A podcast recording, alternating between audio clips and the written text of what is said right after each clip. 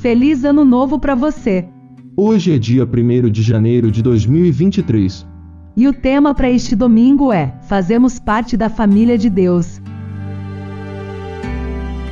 O texto que começamos o ano de 2023 é muito interessante, muito próprio para os dias que estamos vivendo.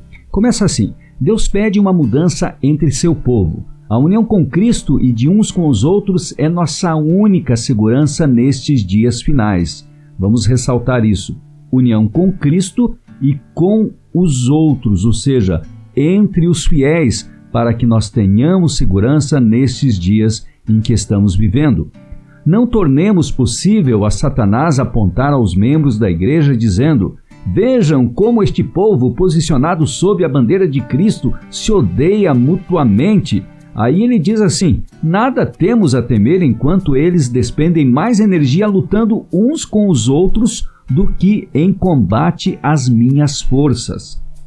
Após a descida do Espírito Santo, os discípulos se dedicaram a proclamar um Salvador ressurreto, tendo a salvação de pessoas como seu único desejo. Regozijavam-se na doce comunhão com os santos, eram ternos, ponderados, desprendidos, desejando fazer qualquer sacrifício pela causa da verdade. Em sua associação diária uns com os outros, revelavam o amor que Cristo ordenava que revelassem. Por palavras e atos altruístas, se empenhavam em acender esse amor entre outros corações. Texto extraído da meditação Olhando para o Alto de 1983, de 10 de dezembro, página 352. Lá em Gálatas 3, dos versos 26 a 28, diz o seguinte: Todos vocês são filhos de Deus mediante a fé em Cristo Jesus. Não pode haver judeu nem grego, nem escravo nem liberto, nem homem nem mulher. Todos vocês são um em Cristo Jesus. E o que nós vemos nos dias de hoje é uma segregação cada vez mais autoridades, instituições querendo fazer separação entre sexos, entre etnias, o que faz realmente que seja uma congregação fraca pela desunião. Preste atenção. O segredo da unidade se encontra na igualdade entre os crentes em Cristo. A razão de todas as divisões, discórdias e diferenças se encontra na separação de Cristo. Cristo é o centro para o qual todos devem ser atraídos, pois quanto mais nos aproximamos do centro, tanto mais nos aproximaremos uns dos outros em sentimento, em compaixão, em amor, crescendo à semelhança do caráter e da imagem de Jesus.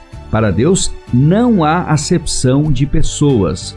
Meditação para conhecê-lo de 1965, 3 de abril, página 99.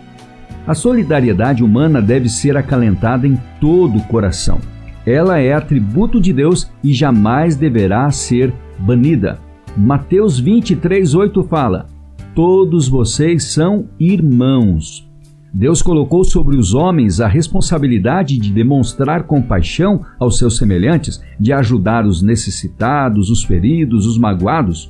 Muitos são desmoralizados por sua própria conduta mas quem da família humana pode compreender como Deus compreende a causa de sua aflição?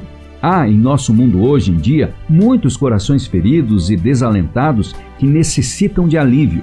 O Senhor tem instrumentos para iluminar a vida desses desconsolados.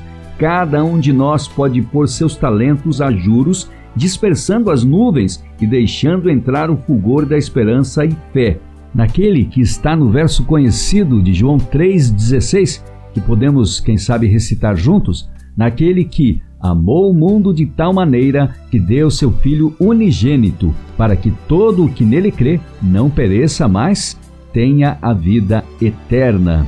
Também sobre esse assunto, comentários extraídos da meditação Este Dia com Deus, de 1980, de 23 de junho, página 181. Aquele que concedeu Eva para ser a companheira de Adão realizou seu primeiro milagre numa festa de casamento. No salão de festas em que amigos e parentes juntos se alegravam, Cristo começou seu ministério público. Sancionou ali o matrimônio, reconhecendo-o como instituição por ele mesmo estabelecida, lá na criação do mundo. Ordenou que homens e mulheres se unissem em santo matrimônio para constituir famílias cujos membros coroados de honra, fossem reconhecidos como membros da família celestial. E o livro A Ciência do Bom Viver, página 221, fala: Cristo honrou a relação matrimonial, tornando-a também símbolo da união entre ele e os remidos. Ele próprio é o esposo, e a esposa é a igreja, da qual ele diz lá em Cantares 4, verso 7: Você é linda, minha querida, e em você não há defeito.